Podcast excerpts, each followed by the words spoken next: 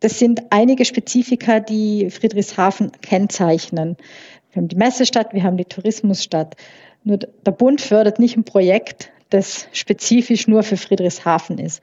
Und deswegen ist es uns eben ganz wichtig, dass wir zwar aus diesem Anwendungsfall kommen und hier vor Ort etwas schaffen, ähm, das auch spezifisch für Friedrichshafen ist, aber wiederum in den einzelnen Aspekten muss es transferierbar sein, muss es ausrollbar sein für andere Anwendungsbereiche. Und die sehen wir in den Bereichen der Logistik, die sehen wir dann auch in den Bereichen eben nicht nur den Warenverkehr, sondern vielleicht auch die Paketdienstleister, die man da mitdenken kann, den Bereich City-Logistik.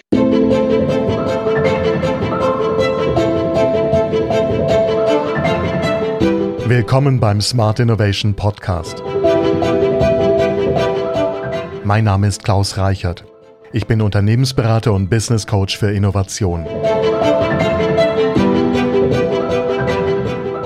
Von Baden-Württemberg aus begleite ich zukunftsorientierte Unternehmer und Unternehmerinnen sowie ihre Teams remote.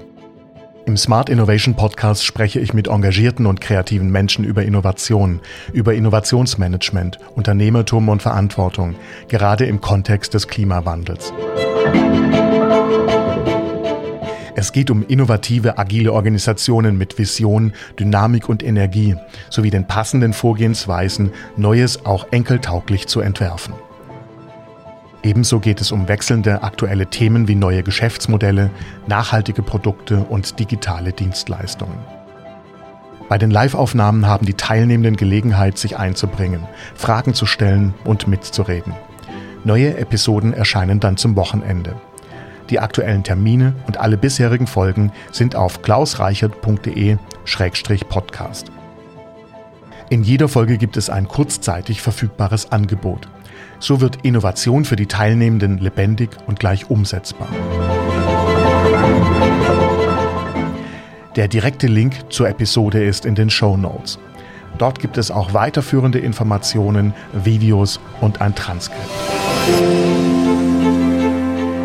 Meine Gesprächspartnerin heute sind Selina Herbers und Larissa Graf vom IWT Bodensee, einem Unternehmen im Steinbeißverbund. Es geht um Alfred. Alfred steht für automatisiertes und vernetztes Fahren in der Logistik am Testfeld Friedrichshafen. Einem Projekt, das mit rund 11 Millionen Euro durch das Bundesministerium für Verkehr und digitale Infrastruktur gefördert wird. Das Alfred-Konsortium besteht aus elf Projektpartnern aus Industrie und Forschung und hat sich zum Ziel gesetzt, den zunehmenden innerstädtischen Warenverkehr mithilfe des automatisierten und vernetzten Fahrens und der Entwicklung intelligenter Verkehrsinfrastruktur zu optimieren. Selina Herbers leitet das Projekt an der IWT Wirtschaft und Technik und koordiniert das Gesamtverbundvorhaben mit den elf Projektpartnern. Larissa Graf ist als Projektmitarbeiterin gesellschaftlicher Dialog bei der IWT im Projekt Alfred tätig.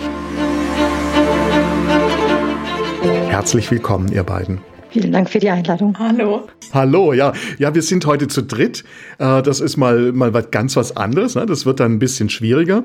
Aber schön, dass ihr euch die Zeit heute genommen habt und, äh, und äh, etwas zu Alfred erzählt, zu euren Rollen auch, zu euren Herausforderungen, auf die wir heute eingehen wollten.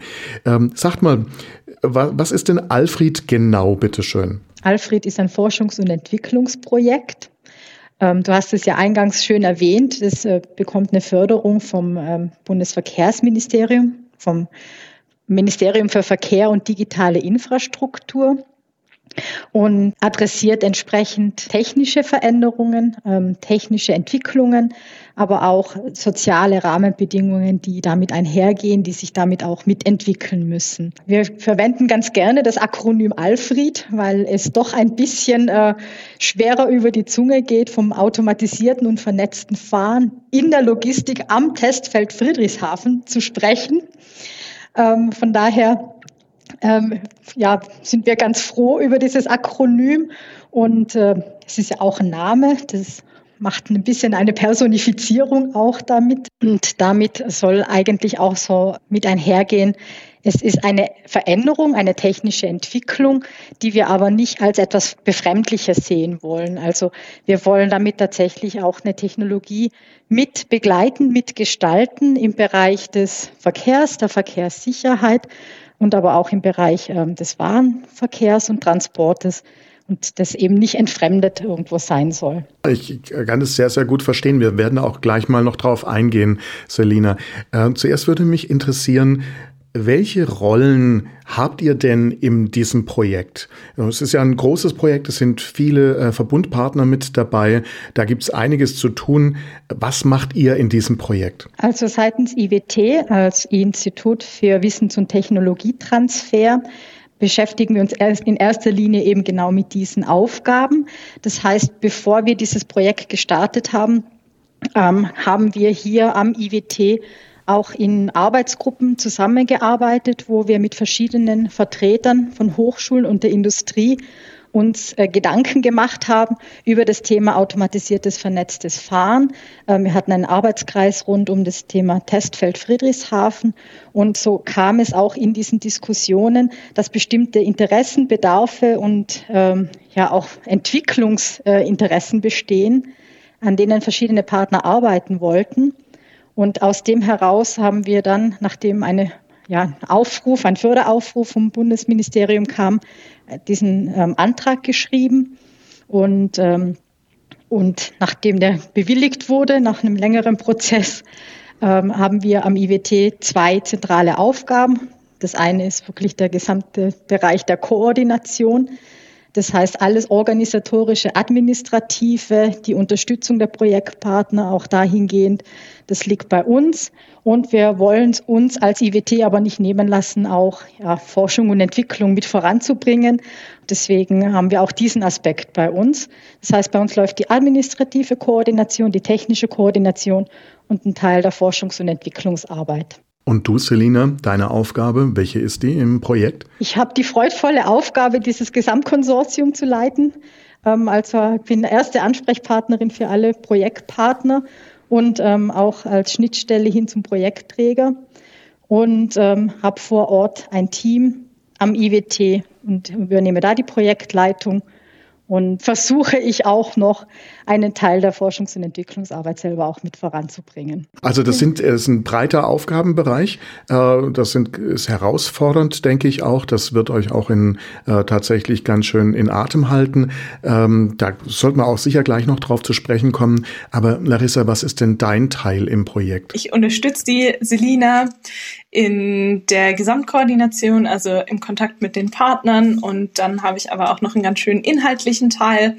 Und zwar bin ich ähm, für das Thema gesellschaftlicher Dialog beziehungsweise gesellschaftliche Teilhabe im Projekt zuständig, weil, wie Selina auch schon angemerkt hat, ist es ganz wichtig, eben in diesen ähm, Veränderungsprozessen oder was wir jetzt auch machen, ähm, dann einfach die Leute mitzunehmen und zu schauen, was sind da auch Bedarfe und dass es eben nicht was ist, wovor man Angst haben muss, sondern dass es was ganz Tolles ist, was einen auch unterstützt. Ich musste gerade auch dran denken, wie äh, das Auto, das wir heute kennen, vor 130 Jahren ungefähr in die Welt gekommen ist, hat das bei vielen Menschen damals mh, hm, auch Widersprüche hervorgerufen und in England gab es zum Beispiel eine Regel, dass vor dem Auto ein Mann mit einer Fahne vorweggehen musste, um zu warnen, dass ein Auto im Anmarsch ist.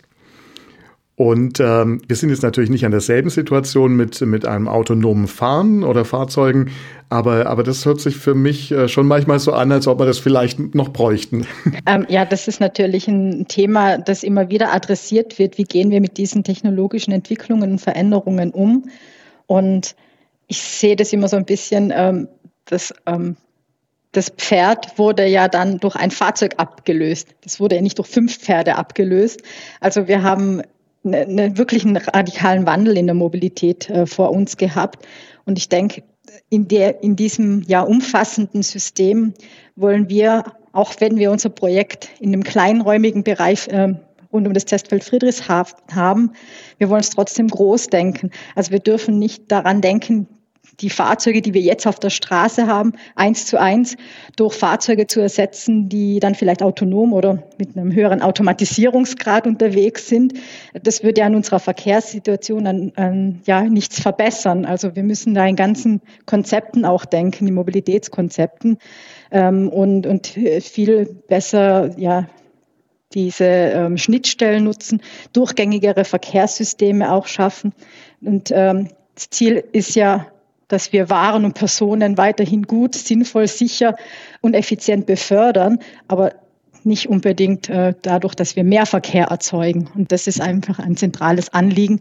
Und das ist auch eines unserer Ziele, dass wir jetzt runtergebrochen haben auf den Warenverkehr, auf den innerstädtischen als ein Anwendungsfall, an dem wir das konkret datenbasiert testen, optimieren und prüfen können, soll aber dann natürlich übertragbar sein auf andere mhm. Bereiche. Ihr schafft da ja ein ich sag mal, ein, ein Outdoor-Labor. Ne? Ihr könnt äh, tatsächlich in, an echten Anwendungen testen und ähm, Erkenntnisse sammeln, die man äh, in der reinen Simulation zum Beispiel nie bekommen könnte. Wir haben ähm, zwei Aspekte, die das Projekt adressieren. Also das eine, da geht es den innerstädtischen Warenverkehr zu minimieren, indem wir beispielsweise erfahren, dass äh, weniger äh, ja, Waren durch die Stadt transportiert werden müssen oder dass die Anzahl der Fahrten reduziert werden können, weil die LKWs besser beladen werden. Also das sind verschiedene Aspekte. Stopps an der Stelle. Wir gehen dann zum Autodemonstrator. Da haben wir den Aspekt, dass wir zum einen wirklich in einer Demonstrationsumgebung gerade einen Outdoor-Demonstrator entwickeln. Das ist eine Sensorbrücke. Wir haben eine Reihe von Partnern im Rahmen, des, die im Projekt beteiligt sind, die auch in der Infrastrukturentwicklung, also in der digitalen Verkehrsinfrastrukturentwicklung tätig sind und da ähm, Sensoren entwickeln, die das ähm, Fahren, das automatisierte Fahren sicherer machen sollen in Zukunft. Und diese Sensoren werden in einer Outdoor-Umgebung getestet. Das andere, der andere Aspekt ist, ähm, ein großes Teilprojekt ist die Entwicklung von intelligenten Leitpfosten, die eben auch dazu beitragen sollen, also Teil der intelligenten Verkehrsinfrastruktur sind, die den Fahrzeugen, die in einem höheren Automatisierungsgrad später einmal unterwegs sind, äh, mehr Sicherheit geben. Also wir wenn wir uns das jetzt vorstellen, momentan liegt sehr viel Sensorik in den Fahrzeugen. Ähm, wir wissen jetzt aber inzwischen auf den Stand der Entwicklungen, dass die Fahrzeugsensorik alleine nicht höheren Automatisierungsgrad beitragen kann, weil die Sensoren im Nahbereich einen blinden Fleck haben. Das heißt, in dem Moment, wo ähm, sich ein Fahrzeug mit einem höheren Level an Automatisierung beispielsweise einer Baustelle nähert, ähm, wo die Straße eben verengt, dann wird das Fahrzeug immer an den Fahrer die Kontrolle zurückgeben, sagen, Achtung, ich sehe hier nichts mehr, äh, mhm, jetzt ja. hilf mir mal. Und dieser Moment, der ist äh, sehr gefährlich. Also da gibt es genügend Untersuchungen, dass eigentlich nicht das ähm, automatisierte Fahren gefährlich ist, sondern vielmehr die Sekunde, wo die Technik nicht mehr ähm, sich sicher ist und sagt, Fahr liebe Fahrerin, lieber Fahrer, übernimm bitte die Kontrolle. Und diesen, diesen Moment müssen wir aushebeln und dazu sollen die intelligenten Leitpfosten einen Beitrag leisten, dass eben ähm, das Fahrzeug dann sicher durch solche engen Baustellenbereiche navigiert werden kann. Es kennt ja jeder diese Situation. Ne? Selbst wenn man ganz normal fährt, ist so, so erstmal so eine kleine ja, Schrecksekunde vielleicht da. Das ist der falsche Begriff. Äh, ich kenne es jetzt von unserem Auto, wo es so, so ein bisschen automatisch fährt. Mm, da, da gibt es auch so Übergänge und, und äh, Warnungen und so weiter.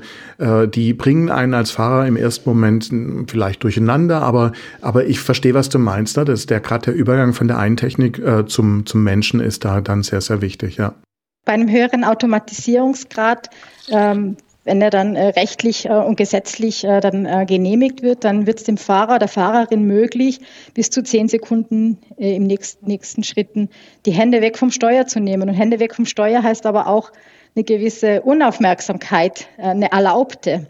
Und wir können gern mal zehn Sekunden einspielen an Stille. Das ist ja. wirklich eine sehr, sehr lange Phase. Und wenn ich mir vorstelle, äh, die, äh, man, man ist gerade am Telefon oder anderweitig beschäftigt, das ist ja äh, momentan auch schon ein großer Ablenkungsfaktor und gefährlich und nicht empfehlenswert. Aber wenn es mir gesetzlich erlaubt ist und ich schon zehn Sekunden wegschauen darf, ähm, dann wird das, die Schrecksekunde dann wahrscheinlich nochmal eine andere Rolle spielen technisch bin ich ähm, tatsächlich nicht so in dem Thema drin, sondern für mich ist tatsächlich eher so das, der gesellschaftliche Dialog mein großes Thema. Ich glaube, heute müssen wir ansetzen, die Leute auch dann mitzunehmen, um dann eben nicht in, in fünf Jahren die große Schreck, Schrecksekunde zu haben, wenn der Automatisierungsgrad einfach höher wird, sondern dass wir jetzt ansetzen und die Technik erklären und dass wir die Menschen mitnehmen auf dem Weg zu einem höheren Automatisierungsgrad, dass wir eben dann auch keine Blockade haben vor den neuen Technologien, sondern wir möchten ja, dass die ähm, Verkehrsinfrastruktur die Leute auch unterstützt und somit die Verkehrssicherheit einfach auch erhöht. Also nicht nur für den Fahrer, sondern das, was auch drumherum passiert. Gerade die Radfahrer oder ähm, Fußgänger, die ja am gefährdetsten einfach im Straßenverkehr sind, dass die auch miterkannt werden. Also und dann eben auch von den Leitpfosten oder so gesagt wird, hey, pass auf, da kommt jetzt ein Fußgänger. Ja, es ist ja auch nicht unbedingt nur ein technisches Problem. Ne? So, äh, die, es gibt sehr viele Technologien, die, ähm, wo es eben gilt, die ganzen Sachen dann wiederum zusammenzubringen. Äh, das ist ja dann auch mit eure Aufgabe, wenn ich das so verstanden habe. Da müssten wir auch gleich nochmal äh, äh, zu sprechen kommen. Aber eben auch die, die Frage der Gewöhnung, der Anwendung, der, ähm, wie du schon gesagt hast, ähm, des, des, des Nutzen Könnens, des Nutzen Wollens in, in der Gesellschaft selber. Ich kann mich erinnern, ich hatte vor vielleicht zwei, drei Jahren mal ein Gespräch für einen Podcast.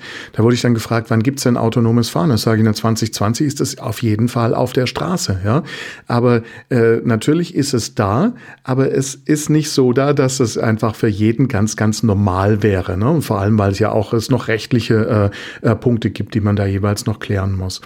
Ähm, ihr habt ein großes Konsortium, mit in dem ihr arbeitet.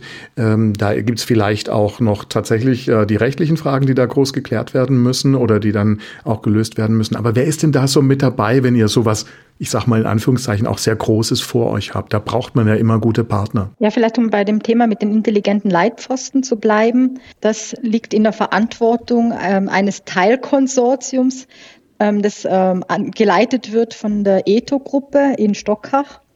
Und hier wird äh, die Sensorik entwickelt, weiterentwickelt, die eben dazu ja, beiträgt, diese Verkehrssicherheit zu erhöhen, indem äh, Daten gesammelt werden. Nicht personenbezogene Daten, sondern Daten über das Verkehrsgeschehen ist, ähm, Fahrzeuggeschwindigkeit, welche Art von Fahrzeug handelt es sich, ähm, fährt das Fahrzeug in die richtige Richtung im Sinne einer Geisterfahrerdetektion.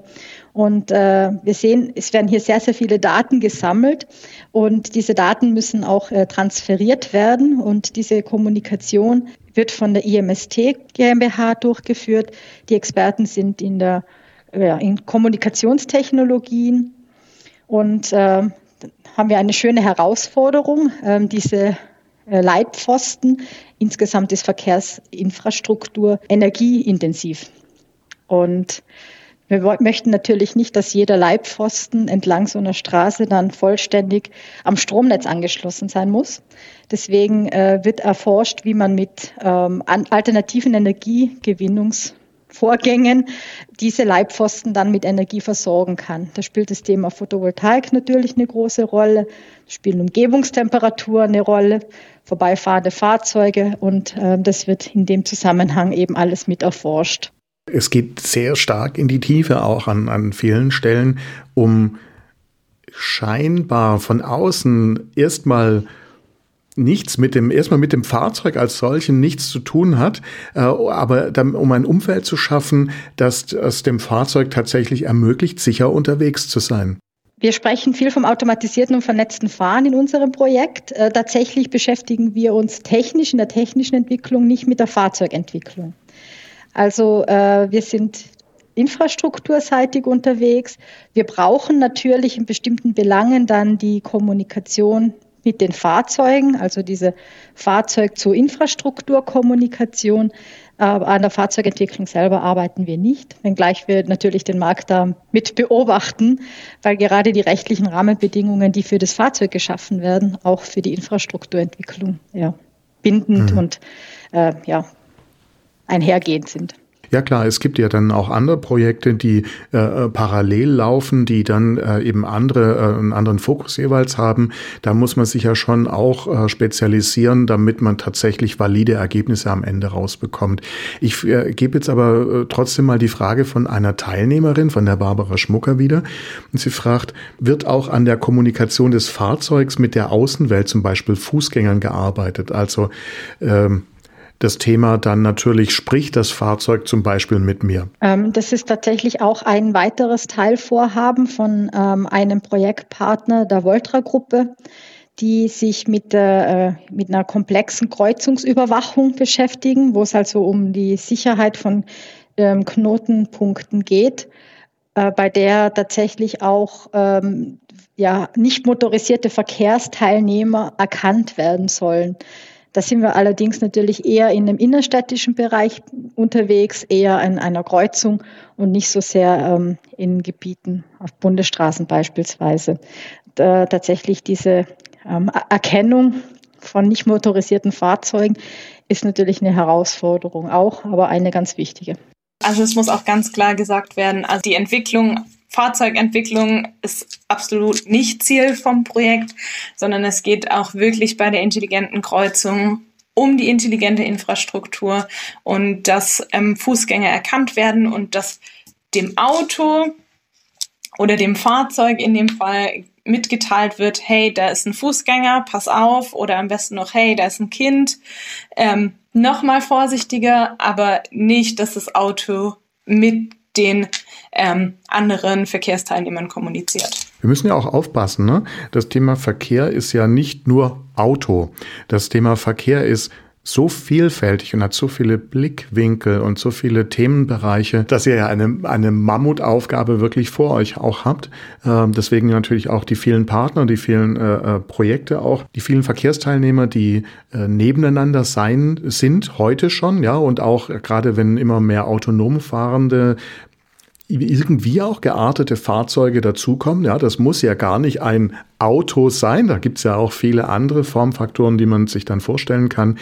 Ähm, dann geht's einfach um ein Miteinander und möglichst wahrscheinlich auch viele Daten, die äh, alle Beteiligten haben, um miteinander gut zurechtzukommen, ohne zum Beispiel Unfälle zu haben und auch effizient äh, äh, unterwegs sein zu können? Das ist eine sehr große Herausforderung. Also gerade das Thema Datenmanagement, weil auf der einen Seite natürlich eine Reihe von, von, von Daten, von Datenpunkten, Sensordaten generiert werden in dem Projekt. Auf der anderen Seite sind wir aber auch angewiesen darauf, verfügbare Daten zu verwenden äh, da sind wir auch bei dem, bei dem Thema Datenhoheit in Europa, in Deutschland. Wie gehen wir mit unseren Daten um? Und ich rede explizit nicht von personenbezogenen, absolut schützenswürdigen Daten, ähm, aber es gibt teilweise ja, Daten mit einer Georeferenzierung, die unglaublich schwer sind ähm, zu erhalten ähm, und, und, mit, und die auf Qualität hin prüfen zu können und auch integrieren zu können. Also das ist natürlich ein Thema. Ähm, die, die Datenverwaltung als solche, die für das Projekt relevant ist, die läuft bei uns auf einem eigenen Projektserver zusammen. Da ähm, ins, ähm, steckt im Hintergrund eine, eine digitale Plattform, die von unserem Projektpartner Netweg entwickelt wurde. Und ähm, die Daten selber ja, werden da mit einer Logik versehen. Also es nützt nichts herauszufinden, es ist nass, es sind viele Verkehrsteilnehmer, die Verkehrsteilnehmer werden langsamer, sondern ich brauche einen Indikator, einen Schwellenwert, der mir sagt, jetzt ist eine Staugefahr. Und am besten schon ja, vorausschauend. Und mhm. diese Daten werden im Rahmen des Projekts dann visualisiert bei uns im IWT, im RIT, also im Regionalen Innovations- und Technologietransferzentrum, bei einer Smart City Leitstelle. Also wir möchten auch das öffentlich verfügbar machen, diese Daten, die wir generieren und äh, die nicht nur, nicht nur die Daten, sondern auch die Visualisierung der Daten. Also dieser, äh, diese Smart City Leitstelle, die wir entwickeln im Rahmen des Projekts, die ist zu üblichen Geschäftszeiten dann öffentlich zugänglich. Es ist keine verkehrskritische äh, Infrastrukturleitstelle, ähm, wie beispielsweise eine Verkehrsleitstelle. Äh, wir greifen nicht in, den, in, das Verkehrsgeschehen ein natürlich, sondern wir, wir monitoren die Daten und wir versuchen in der Simulationsumgebung mit den Daten dann Optimierungen herbeizuführen. Also sozusagen in Echtzeit und beobachtbar äh, Optimierungen dann zu machen. Das ist das äh, wünschenswerte Ziel, das wir erreichen möchten. Und ich denke, da sind wir nochmal bei einem wichtigen Punkt, wie wir auch die Bürger mitnehmen können, ähm, auch auf diesem Weg des Verständnisses dieser Datenvisualisierung und ähm, ja auch diese Verkehrsdaten, was das eigentlich bedeutet. Ich glaube, die Leitstelle ist ein, ein, ganz, ganz wichtiges Tool, das ähm, wir nutzen können und auch werden für den gesellschaftlichen Dialog und um die Bürgerinnen einfach ähm, mitzunehmen, weil das Thema ist ein sehr abstraktes Thema, also Verkehrslage und, und was da alles mit reinspielt und dann noch die Daten und ähm, durch die Digitalisierung werden es eh immer mehr und mehr Daten, die verarbeitet werden und ähm, da den Überblick zu behalten oder nicht mal den Überblick zu behalten, sondern ein Verständnis dafür zu entwickeln, ähm, das ist auf jeden Fall nicht, also hat eine sehr hohe Schwelle. Und durch das Angebot der öffentlich zugänglichen Leitstelle können wir das einfach viel, viel niederschwelliger angehen, so dass man kein Ingenieursstudium braucht, um Daten zu verstehen und ähm, die Zusammenhänge zu erkennen, sondern dass man einfach ganz einfach visualisiert sieht, äh, das passiert gerade, das können wir machen und dafür werden auch die Daten verwendet, weil ähm, Datenschutz ist natürlich das, das große Thema und niemand möchte überwacht werden. Und das ist tatsächlich auch ein, ein großes Thema, also das einfach Skepsis hervorruft mit dem Datensammeln und so. Und dann einfach auch nochmal aufzeigen zu können, dass es keine personenbezogenen Daten sind, sondern dass es wirklich nur um die ähm, Verkehrsdaten geht oder Wetterdaten, also anonymisierte Daten, ich glaube, das ist auch ganz, ganz wichtig, um die Skepsis abzubauen in dem mhm. Zusammenhang. Ich finde auch eine gute Idee, das, äh, das so öffentlich dann zu machen. Wir müssen vielleicht noch dazu sagen, äh, wo das Ganze stattfindet. Das Ritz ist eine Art äh, gemeinschaftliches Bürozentrum von verschiedenen ähm, Unternehmen, auch Startups äh, von der Forschung eingebettet in den Campus äh, von der DHBW äh, Baden-Württemberg. Ähm, die Zeppelin-Universität ist vertreten, Unternehmen sind vertreten in der Gegend und ähm, im Grunde auch in einem Gebiet, das sich selbst sehr stark äh, seit Jahren schon entwickelt und, und noch einiges an Entwicklung vor sich hat. Ja, genau. Der Campus ist äh, eine, eher, also eine Konversionsfläche. Das waren früher Gebiete, die von, vom Militär auch ursprünglich mal gebaut wurden. Und ähm, das, der Baubestand ist teilweise erhalten, sofern er unter Denkmalschutz stand. Und äh, das Gebiet wurde sukzessive von der Stadt zurückgekauft, um hier wirklich am Fallenbrunnen, im Stadtteil, ein, ein, einen Wissenscampus zu entwickeln. Ähm, also auch die äh, Unternehmen, die sich hier künftig ansiedeln werden, sind im, im Wissensumfeld tätig im weitesten Sinne und äh, so ermöglicht es uns auch natürlich in so einem Areal auch ein bisschen mehr zu testen und zu erproben. Ähm, und äh, ja, das ist natürlich eine besondere Situation die wir hier vor der Haustür vorfinden tatsächlich. Mhm. Für euch ist es ja eigentlich ideal, ne? so dieses, diese äh, wirklich vielfältige Zusammenarbeit zu haben, wo es natürlich auch mal passiert, dass man gerade, äh, ich sag mal, nur beim Kaffee trinken jemanden trifft, um dann tatsächlich äh, Ideen durchzuspinnen, mal ein Stück weiterzukommen. Äh, das sind dann diese, diese kleinen Momente. Das ist schon klar, dass natürlich nicht alle äh, Partner da auf dem Gelände sind. Äh, da gibt es natürlich wieder andere Möglichkeiten, zusammenzukommen. Aber so eine Kerntruppe ist eben schon beieinander. Genau. Hm, Zumal okay. wir mit unserem engen Partner der DHBW ja auch hier äh, uns ähm, das, die Fläche teilen. Wir haben das gerade angesprochen, dass es etwas Großes ist, de, an dem ihr auch arbeitet. Ähm, da geht es natürlich darum, dass man es mit anderen zusammen macht. Es gibt, ähm, ich sag mal, Vorgaben, Begrenzungen, Schranken äh, rechtlicher Sicht, die man dann aber auch aus dem Projekt heraus versucht, ja neu zu definieren, aus den Erkenntnissen, die man, die man gewinnt. Ähm, Im Grunde nutzt man Standards, aber es wird Input für neue Standards geschaffen.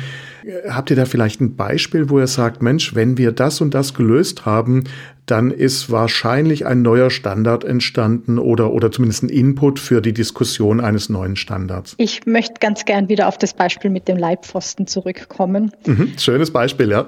Weil tatsächlich, vor, bevor wir das Projekt gestartet hatten, ich habe mir keine Gedanken über Leitpfosten gemacht. Jetzt weiß ich, dass es unterschiedliche Arten gibt. Jetzt habe ich gelernt, dass es sich dabei um ein offizielles Verkehrszeichen handelt, das in, seiner, in seinem Aussehen nicht verändert werden darf und das Aussehen wurde in den 1950er Jahren definiert. Und äh, wir stellen uns natürlich in der Diskussion die Frage, ist denn der Leitpfosten zukunftsfähig, wenn es um autonomes Fahren geht? Und wenn wir jetzt sagen, die ganze Intelligenz, die gesamte Sicherheit wird beim Fahrzeug alleine liegen, dann würden wir uns wahrscheinlich nicht so sehr Gedanken um den Leitpfosten machen.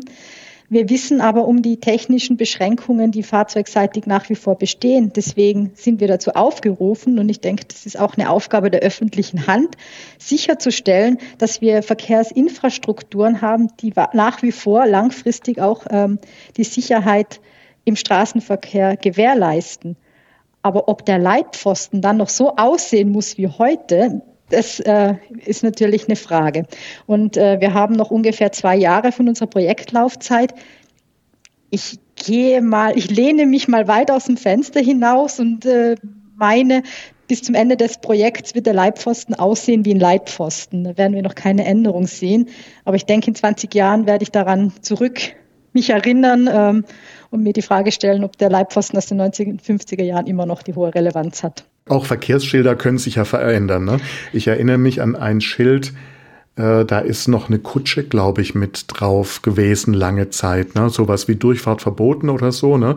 Und da war halt quasi die, diese Kutsche drauf oder diese ähm, ähm, nur für Fußgänger gedacht, ne? Das war dann immer, glaube ich, eine Frau mit einem Kind oder ein Mann mit Hut und sowas, ne? Mhm. Und das sind das Sachen, die sich dann schon im Kleinen wenigstens verändert haben. Ja. Aber ich verstehe, das ist ein dickeres Brett, an dem ihr da arbeitet.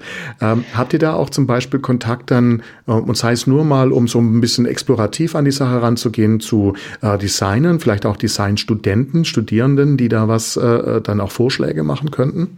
wie intern das äh, in der Arbeitsgruppe vom Leibpfosten so solche Detailfragen verhandelt werden. Also da weiß ich dazu tatsächlich auch nichts. Ähm, es ist eher das Gespräch mit, äh, mit den ähm, Straßenverkehrsdiensten beziehungsweise auch der BAST, das da mhm. gesucht wird, um auch zu klären. Ähm, also welche Änderungen denn beispielsweise erlaubt wären, um den Fahrer, die Fahrerin nicht zu stören, also dass der Leibpfosten im Vorbeifahren so weniger wahrgenommen wird im Alltag, äh, trotzdem auch noch wenig wahrgenommen wird, aber dennoch ähm, eben die ganzen technischen Funktionalitäten, die äh, mit einhergehen, äh, erbringen mhm. kann, auch bis hin zu der Energieversorgung. Tatsächlich arbeiten wir im Projekt äh, durchaus mit, mit Studierenden zusammen in den verschiedenen Bereichen. Also gerade auch bei unserem IWT gibt es immer die Möglichkeit, dass man Studienarbeiten, Bachelorarbeiten ähm, verfasst zu einem Bereich. Wir arbeiten mit Hilfskräften. Ähm, Einfach weil es äh, mir ein Anliegen ist, auch tatsächlich den, den wissenschaftlichen, äh, technischen Nachwuchs mit äh, an so einem Projekt teilhaben zu lassen, auch die Ideen auch mit aufzunehmen und äh, ja auch hier auch das, diese Form der Teilhabe auch zu ermöglichen. Wir haben hier noch eine Frage von einer Teilnehmerin. Und da kommen wir dann wieder zurück, glaube ich, auch zur, zur Gesellschaft, zur Kommunikation der Projektinhalte mit, äh, mit der Stadtgesellschaft, mit der Kommune. Ich bin mir bewusst, dass es vielleicht wiederum nicht ganz euer Thema ist. Äh, was sind denn die größten Vorbehalte in der Gesellschaft gegen automatisiertes Fahren? Ich war jetzt in den letzten Wochen auch auf einigen Messen unterwegs und öffentlichen Veranstaltungen. Geht ja jetzt wieder. Und es ist ganz unterschiedlich. Also wir haben den Vorbehalt äh, mit dem Datenschutz, der ist auf jeden Fall ähm, ganz groß. Das, also die Angst davor, überwacht zu werden. Aber die können wir auf jeden Fall nehmen, weil wir nur anonymisierte da mit anonymisierten Daten umgehen. Ähm, was bei den Lkw-Fahrern kann ich jetzt auf jeden Fall mal ähm, sagen, da ist natürlich irgendwie die Angst davor, ersetzt zu werden. So. Und da muss man natürlich ganz klar auch kommunizieren, ja, die Arbeitswelt wandelt sich, aber, also von den Lkw-Fahrern, aber ich glaube, die wandelt sich überall und also in der ganzen Logistikbranche wandelt sich das Berufsbild. Das muss man auf jeden Fall auch mit denken, weil das ist in, in diese Berufsgruppe auf jeden Fall ein ganz großes Thema, ähm, Angst vor Berufsverlust. Aber also jetzt können wir sagen, der Beruf wird noch lange bestehen bleiben auf jeden Fall. Er wird sich verändern, er wird digitaler werden und ähm, vermutlich werden auch andere Qualifikationen gefragt. Aber das ähm, kann man jetzt auch mit ähm, Trainingsinhalten oder mit Ansätzen jetzt schon machen, also mit einer Weiterqualifizierung zum Beispiel. Ähm, was viele auch angemerkt haben, Kommunikation wird für den Lkw-Fahrer viel, viel wichtiger. Also der, der Austausch mit den ähm, Kunden und mit dem Auftraggeber ähm, und dort dann sicher zu sein. Und das, das Fahren nimmt eigentlich immer weniger Platz ein, weil der LKW hat schon so viele Systeme drin und ich habe auch mich mit einigen unterhalten und das Thema war immer, okay, wenn es uns was bringt, wenn es mir Sicherheit bringt, dann, dann her damit. Aber ich möchte nicht überwacht werden und ich möchte bitte nicht ersetzt werden und so. Also das ist ähm, schon auch ein Thema, wo man ähm, ganz sensibel einfach ansetzen muss. So, ja. Also ich glaube, die größten Herausforderungen sind einfach so das ganz Persönliche. Also wenn es wirklich um Privatsphäre geht, um Beruf und das sind so die größten Herausforderungen, mit denen wir umgehen müssen in dem ganzen Thema ähm, automatisiertes Fahren, ähm, vor allem auch in der Logistik. Da kann man vielleicht auch ganz schön aufzeigen, was auch das Projekt einfach für einen Mehrwert schaffen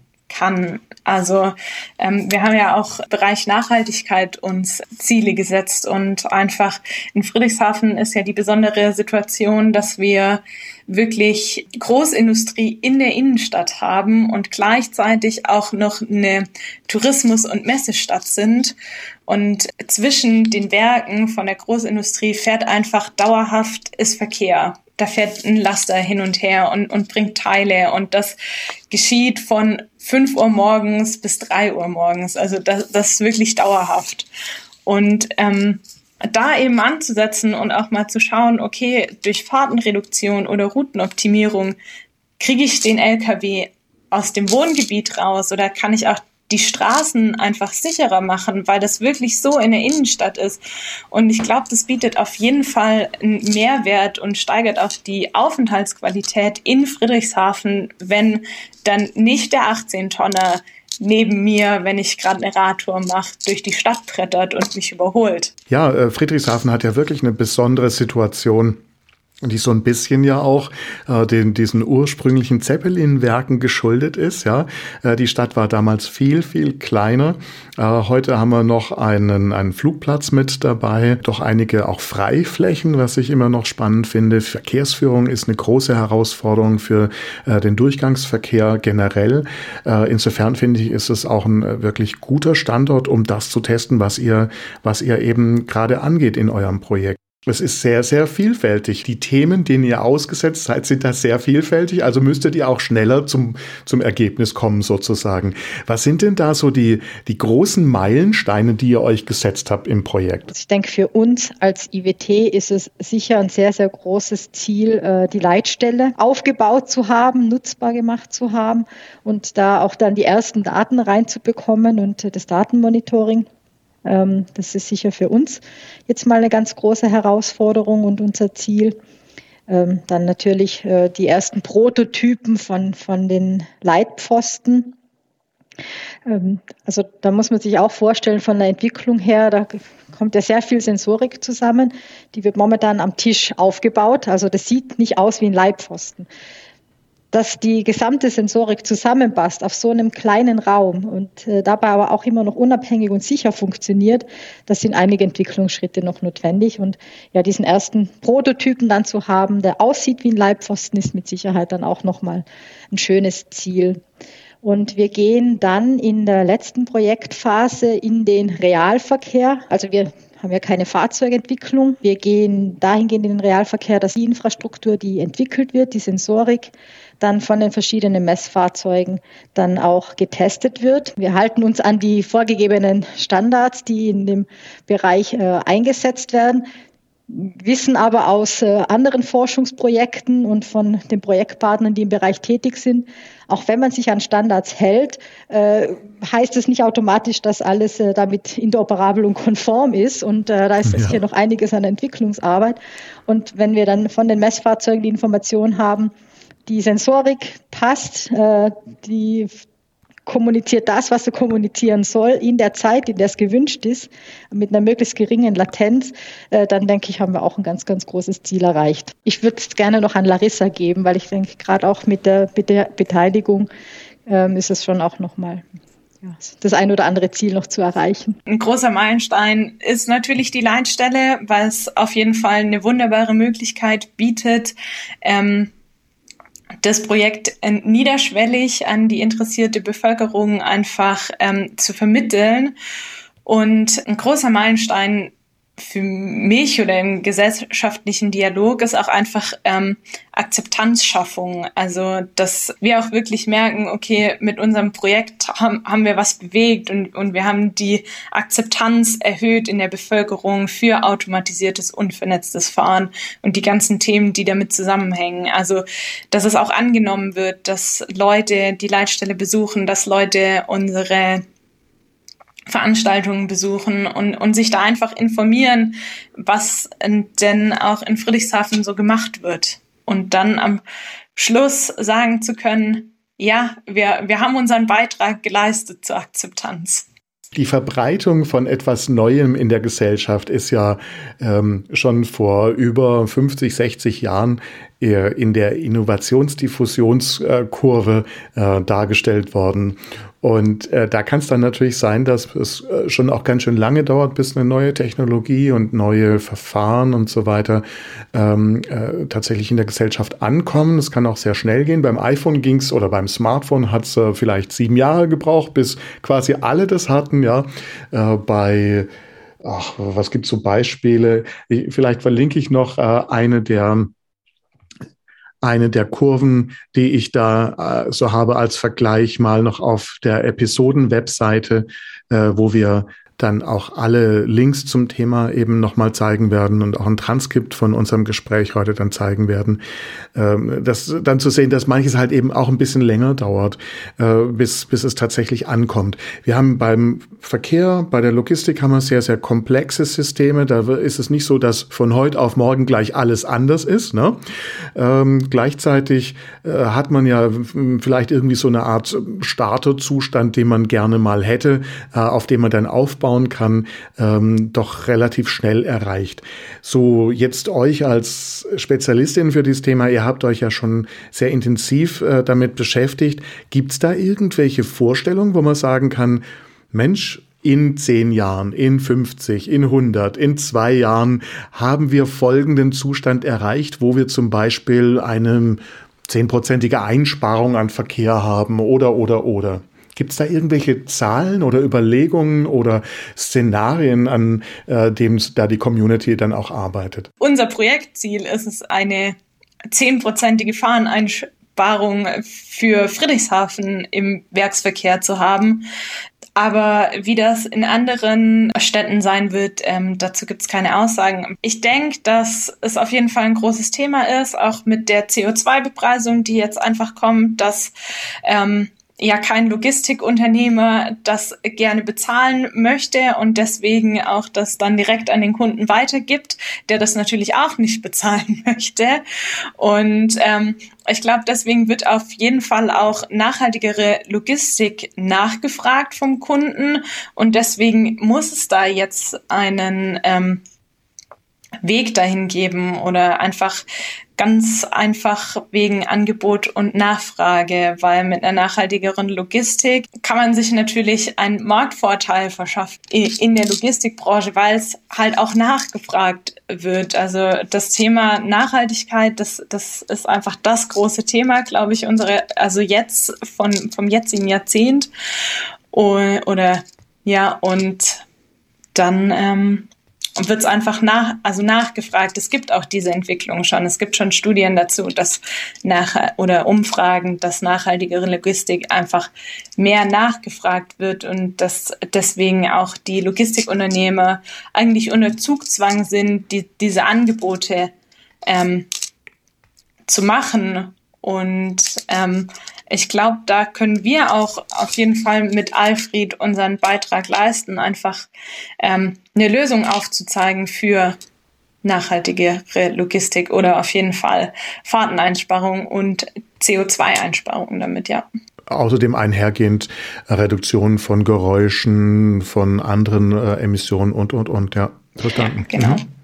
Vielleicht, wenn wir uns nochmal, äh, ja, wenn es nochmal um das Thema einer Vision geht, einer längerfristigen, also äh, persönlicher Komfort und Sicherheit steht ja bei vielen Menschen ganz weit vorne und äh, genauso bequem, genauso sicher äh, die Wege zurücklegen zu können wie im privaten Pkw.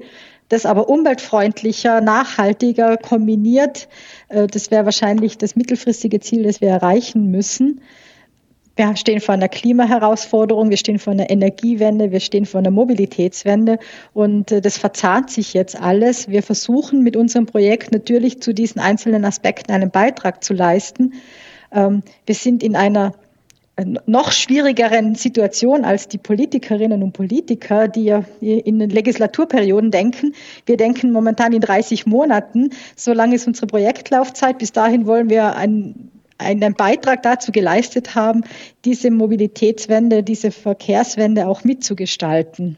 Ich bin mal sehr gespannt, äh, wann wir da richtig gute, vielleicht auch etwas, ich sag mal, belastbare Visionen und Szenarien dann haben.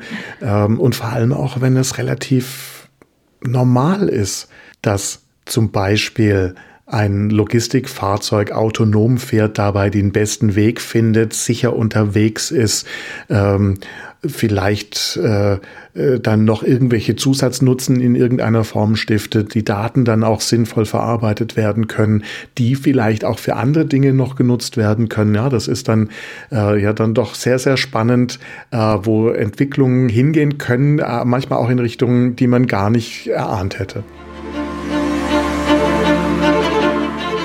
Ihr wisst ja, für den Smart Innovation Podcast ist immer wichtig, dass wir vom Zuhören ins Machen kommen. Ähm, in eurem Fall ist es nicht ganz so einfach, dass die Zuhörenden sozusagen etwas machen können. Ja, ihr habt ein sehr komplexes Thema, äh, das man nicht einfach so nachmachen kann, aber man kann was anschauen bald. Man kann was erleben, in Anführungszeichen. Äh, wann ist es denn soweit? Wir arbeiten aktuell mit Hochdruck daran, die Konzeptionierung der Smart City Leitstelle zu finalisieren. Wir sind da auch in Gesprächen mit den verschiedenen Partnern, äh, jetzt für die, für die Endzüge, für die Beauftragung.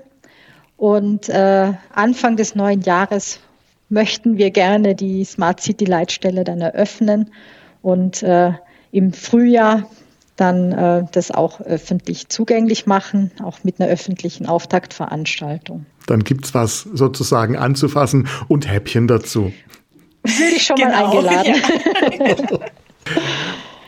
Ja. ähm, vielleicht noch ein anderer Punkt. Larissa hat es gerade vorhin erwähnt. Ähm, die Stadt Friedrichshafen ja, hat einige Spezifika. Das eine ist, wir haben eine 180-Grad-Erschließung durch den schönen Bodensee schöner Bodensee, schlecht für die Verkehrssituation. Und wir haben eben die Situation, dass in der Stadt die verschiedenen Industrieunternehmen ihre Sitze haben, ihre Werke haben, das auch noch verteilt. Und momentan gibt es keine Alternativen dazu, als diese Waren mit dem Lkw zu transportieren. Das, das sind einige Spezifika, die Friedrichshafen kennzeichnen. Wir haben die Messestadt, wir haben die Tourismusstadt. Nur der Bund fördert nicht ein Projekt, das spezifisch nur für Friedrichshafen ist. Und deswegen ist es uns eben ganz wichtig, dass wir zwar aus diesem Anwendungsfall kommen und hier vor Ort etwas schaffen, ähm, das auch spezifisch für Friedrichshafen ist. Aber wiederum in den einzelnen Aspekten muss es transferierbar sein, muss es ausrollbar sein für andere Anwendungsbereiche. Und die sehen wir in den Bereichen der Logistik, die sehen wir dann auch in den Bereichen eben nicht nur den Warenverkehr, sondern vielleicht auch die Paketdienstleister, die man da mitdenken kann, den Bereich City-Logistik. Ähm, also da gibt es rund um viele verschiedene Facetten. Auch der Leibpfosten, der äh, ist grundsätzlich nicht ein innerstädtisches Verkehrszeichen, sondern doch eher was, was man auf Bundes- und Landstraßen findet. Also von daher arbeiten wir an Konzepten, die zwar am Friedrichshafen ihren Anwendungsfall haben, die aber durchaus, und so hoffen wir es, äh, übertragbar sind und dann langfristig auch anderweitig genutzt werden können. Das verstehe ich sehr gut. Äh, jede Stadt hat im Grunde ihre eigenen Herausforderungen und dann muss man universelle Lösungen finden ähm, und dann sozusagen die Herausforderung irgendwie besonders abbilden. Da das macht schon, das, das finde ich ein nachvollziehbares Vorgehen. Was mir gerade noch als Frage eingefallen ist, ist, habt ihr eine Ahnung, wie viel von diesen Pfosten es gibt auf deutschen Straßen? tatsächliche Zahl weiß ich nicht, aber die sind alle 50 Meter, äh, insofern sehr, sehr, sehr viele. Aber die tatsächlich interessante Zahl, die ich dazu gelesen habe, war die, dass jährlich ein Drittel aller dieser vielen ausgewechselt werden muss. Das finde ich schon, schon beachtlich. Vielleicht äh, kriegt man ja die Zahl äh, der Straßenkilometer außerhalb der Städte man könnte dann mit den 50 Metern arbeiten und dann auf eine ungefähre Zahl kommen, die das dann ich glaube, sie hat viele Nullen. Ja, und wenn das ein Zuhörer, eine Zuhörerin berechnet, dann bitte gerne an uns melden. Ja, genau. Okay, wir werden den Aufruf dann auch nochmal auf der Webseite einfach publizieren. Gerne. Sehr schön. Ähm, Larissa und Selina, vielen Dank, dass ihr euch heute die Zeit genommen habt, beim Podcast mit dabei zu sein. Ähm, ihr habt ein sehr, sehr spezielles Innovationsthema. Ich finde das äh, wirklich spannend zu hören. Ich bin auch schon gespannt drauf, wie es dann zu sehen, wie es weitergeht. Und ich wünsche euch in jedem Fall erstmal viel Erfolg bei diesen Schritten, viel Erfolg auch bis zur Realisierung der Zentrale. Und ähm, ja, alles Gute, bis bald wieder. Vielen Dank. Vielen Dank für die Einladung und bis bald. Das war der Smart Innovation Podcast. Er wurde mit einem interessierten Publikum live aufgenommen. Vielen Dank fürs Dabeisein und Zuhören. Diese Episode gibt es auch zum Lesen. Der direkte Link ist in den Show Notes. Noch kein Abonnent? Die Show ist überall zu finden, wo es Podcasts gibt. Weitere Informationen zum Podcast und meine Kontaktdaten sind bei klausreichert.de-podcast. Dort gibt es auch eine Übersicht der nächsten Live-Aufnahmetermine.